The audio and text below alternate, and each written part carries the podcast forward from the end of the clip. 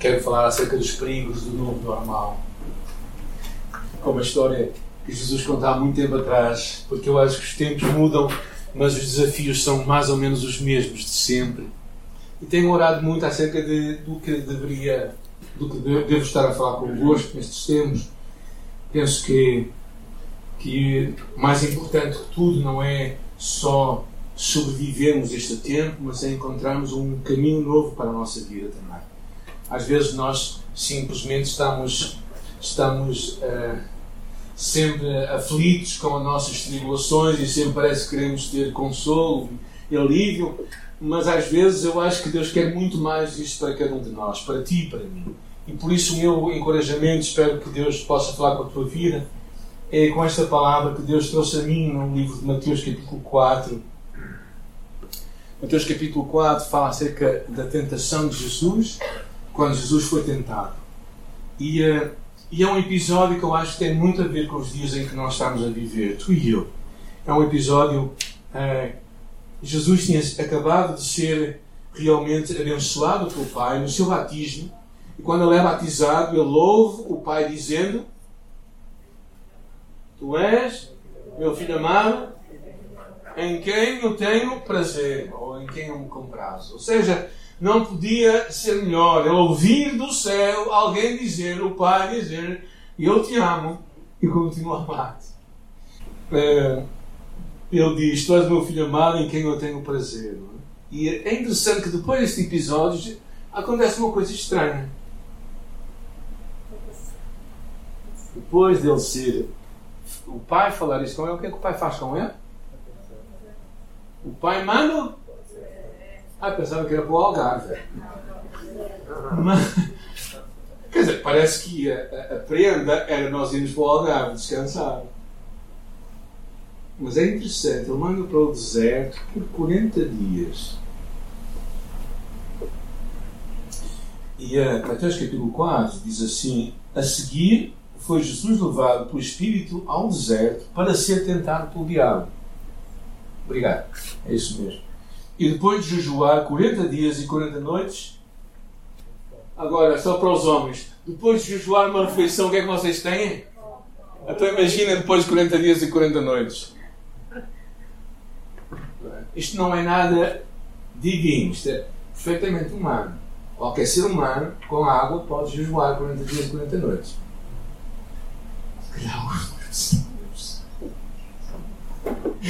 Mas, mas a verdade é que o jejum era propositado para o tempo que no final do tempo, deste tempo, diz, diz aí o versículo uh, 3, diz, e então o tentador aproximando-lhe disse, se tu és o Filho de Deus, manda que estas pedras se transformem em pães. Jesus, porém.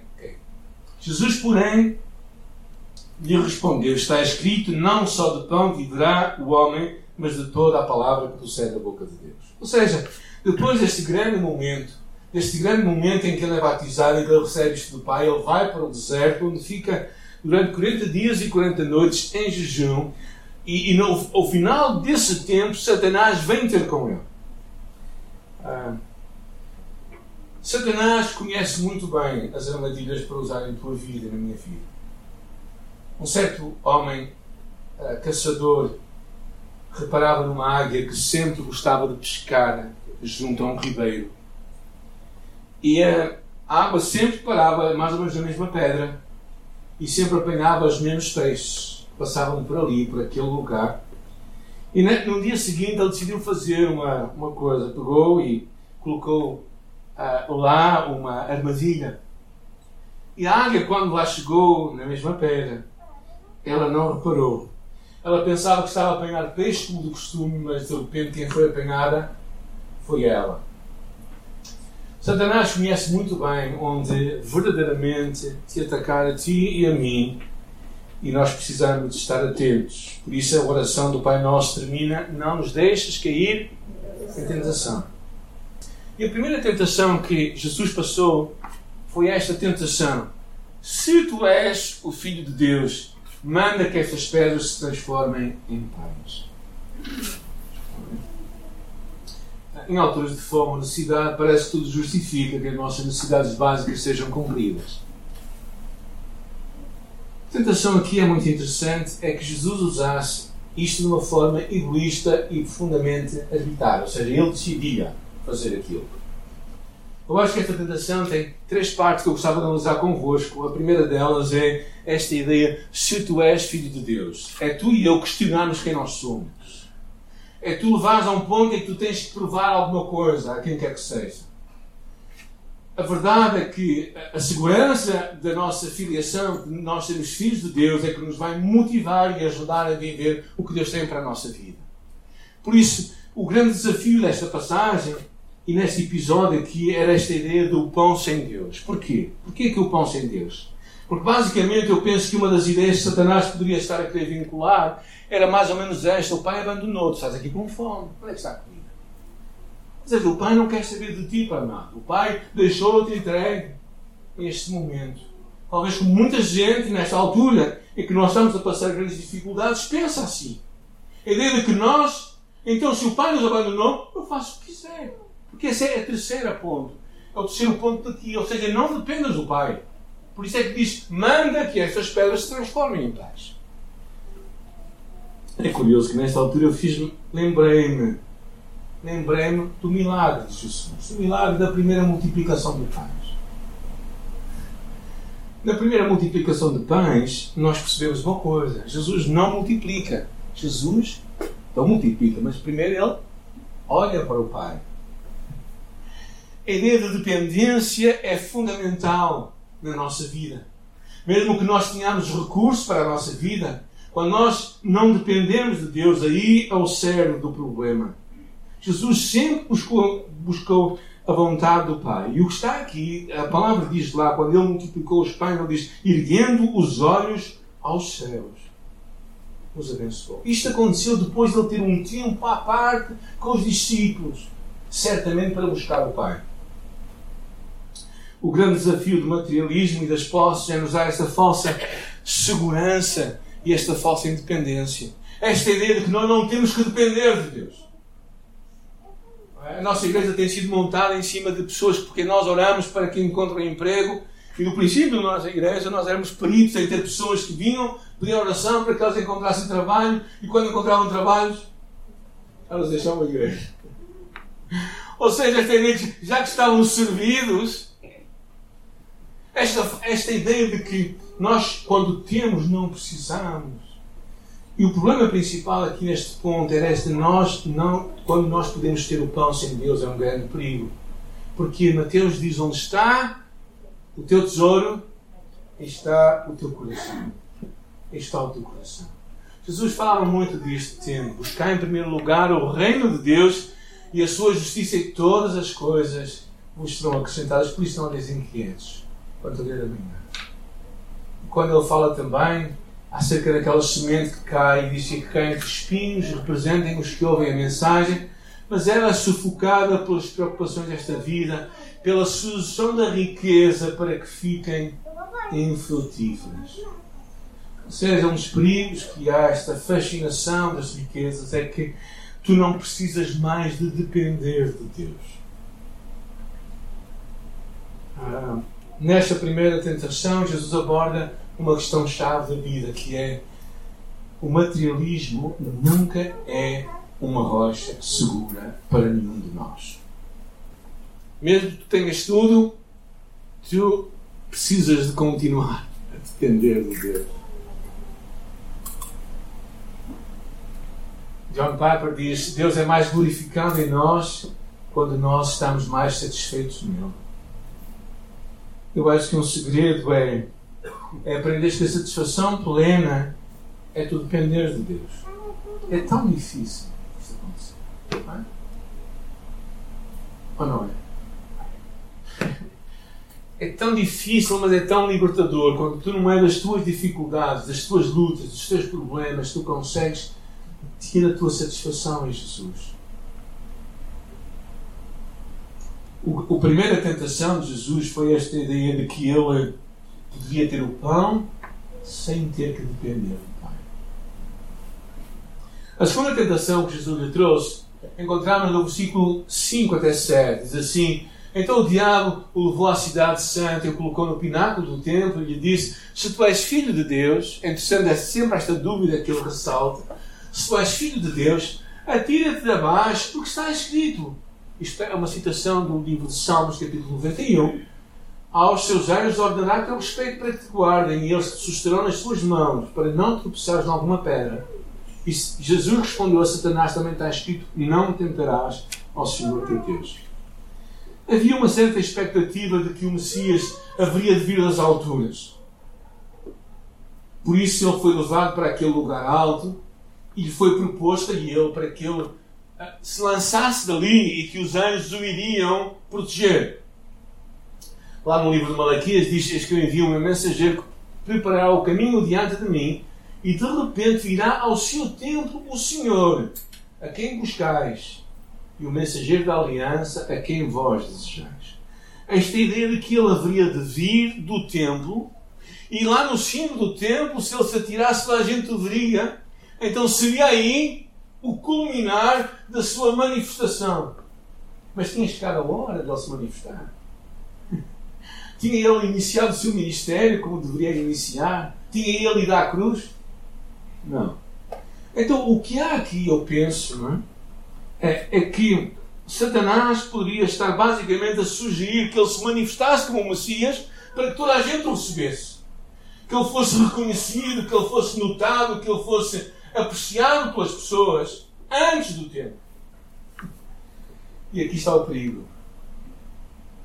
Quando tu e eu procuramos reconhecimento sem Deus, procuramos ter prestígio sem Deus. Na verdade, o diabo poderia estar como quer dizer: tu serás admirado, como se tivesse uma proteção especial dos céus, porque os anjos te vão defender. Agora, quem gostaria de se atirar e ter os anjos apanhados? Salmo 91 fala disso. Claro que eu acredito que é linguagem figurativa. Mas fala isso para quem? Como é que o Salmo 91 começa? Ele que habita no esconderijo do Altíssimo, à sombra da Onipotente do Senhor. Aquele que depende de Deus, aquele que confia em Deus, aquele que faz a vontade de Deus, sabe que Deus o vai defender.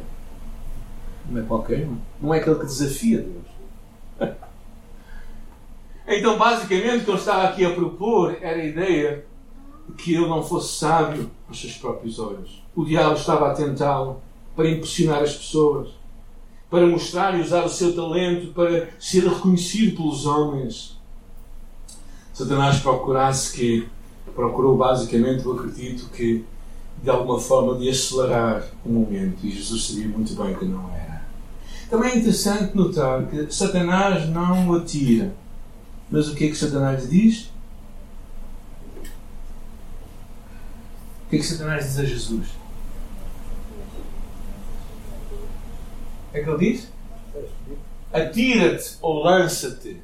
Ou seja, Satanás não podia empurrar Jesus. Satanás não poderia fazê-lo cair. Não poderia forçar o seu pecado, tal como não pode forçar o teu pecado e o meu pecado. Na verdade, a, palavra diz que, que cada um é tentado quando atraído e engodado pelos seus próprios desejos. Ou seja, tu é que cais, não é Satanás que te faz cair. Tu é que cais. Ele pode tentar, mas tu é que cais. Tu é que, tu é que cais nos teus próprios desejos. E por isso é que há esta chamada para nós não sermos sábios aos nossos próprios olhos. Conta-se a história de um reformador a quem elogiaram muito depois de uma das suas pregações, ao que ele respondeu: Bem, o diabo também me disse a mesma coisa ali atrás. Claro que o que é que eu quero dizer com isto? A vaidade, o reconhecimento, o prestígio pode ser uma armadilha do diabo em nossa vida. Cuidado com o prestígio sem Deus. Por isso é que Jesus é interessante. No Sermão na Montanha ele diz: ah, Não saiba a tua mão direita o que faz, a esquerda, quando orares, fecha-te no teu quarto. Quando jejuares, lava a tua carne. Ou seja, a ideia de tu não fazeres as coisas para seres visto ou reconhecido pelos homens. O prestígio e a fama, quando é sem Deus, é um grande perigo. A terceira tentação é a última, na qual eu queria dar realmente aquela tentação, o teste final, estava em vista o próprio plano do Pai. É, esta última tentação é um teste final referente ao plano do Pai para Jesus. É muito interessante, esta tentação é incrível, porque diz assim: ah, levou ainda o diabo muito, muito alto e mostrou-lhe todos os reinos do mundo e a glória deles, e lhe disse: Tudo isto te darei, se prostrado me adorares. Ou seja, esta tentação era colocada nesta ideia de que todos os reinos do mundo, tudo o que tu vês, porque ele é o príncipe de, de, deste mundo, não é? Tudo isto que tu tens. Pensas que possivelmente ele terá sido levado para um monte, um monte Pisga, que é um, um monte onde Moisés terá visto toda a terra prometida. E naquele lugar, Satanás lhe mostrou aquilo tudo. Ora, se vocês perceberem, significa que Jesus andou ali de um lado para o outro. E, ou melhor, ele deixou-se andar de um lado para o outro. E nesta altura, a proposta era que ele tivesse todo o poder sem Deus. Que ele exercesse o poder, mas sem estar debaixo da autoridade de Deus, sem estar debaixo do tempo do Pai para ele. E claramente Jesus sabia a Escritura quando eh, Deus diz ao seu escolhido no Salmo 2,8: Pede-me e eu te darei as nações por herança e as extremidades da terra. A tentação consistia em comprometer a pureza do Evangelho em vez de apresentar, sem atenuantes, algumas exigências de Deus para o mundo. Era a tentação de avançar, começando com uma retirada, procurando trocar o mundo, fazendo-se parte deste mundo. Ou seja, era um último golpe para que ele tivesse poder sem estar debaixo da autoridade do Pai. E aqui, claramente, Jesus diz duas coisas. Primeiro, vai de Satanás. E a segunda, claramente, ele diz: Ao Senhor teu Deus adorarás e só Ele servirás. Só Deus merece ser adorado e servido. Ou seja, a adoração é somente para o, para o Pai. Satanás sabia muito bem. Há aqui um paralelismo muito interessante sobre, sobre os desejos, sobre um paralelismo com Adão e Eva. Quando Adão e Eva foi tentado também, estes mesmos três problemas vieram ao de cima. Ou seja, primeiro, a ideia dos desejos físicos, do materialismo, a segunda, do ser igual a Deus, o reconhecimento, e a terceira, de ter poder. Não temos muito tempo para ver isto, mas o que percebemos claramente é que os mesmos pecados de Adão e Eva, as mesmas tentações de Adão e Eva vieram ter com Jesus e também no livro de, de 1 de João também diz a mesma coisa. Não ameis o mundo, nem o que no mundo há. Se alguém ama o mundo, o amor do Pai não está nele. Porque tudo o que há no mundo, os desejos da carne, o materialismo, a concupiscência, os desejos dos olhos, a fama, o prestígio, a soberba da vida, o poder, não vem do Pai, mas procede de mim.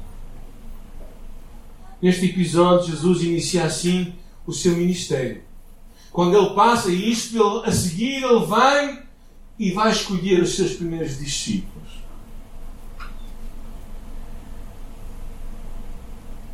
Por isso eu acho que há aqui três lições que eu quero deixar convosco e depois partilhar um pouco porque é que eu trouxe esta palavra para nós.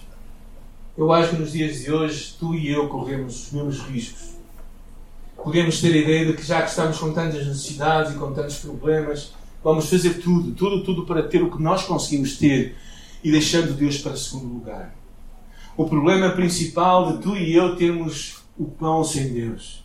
Tu e eu fazemos escolhas para a nossa vida sem Deus.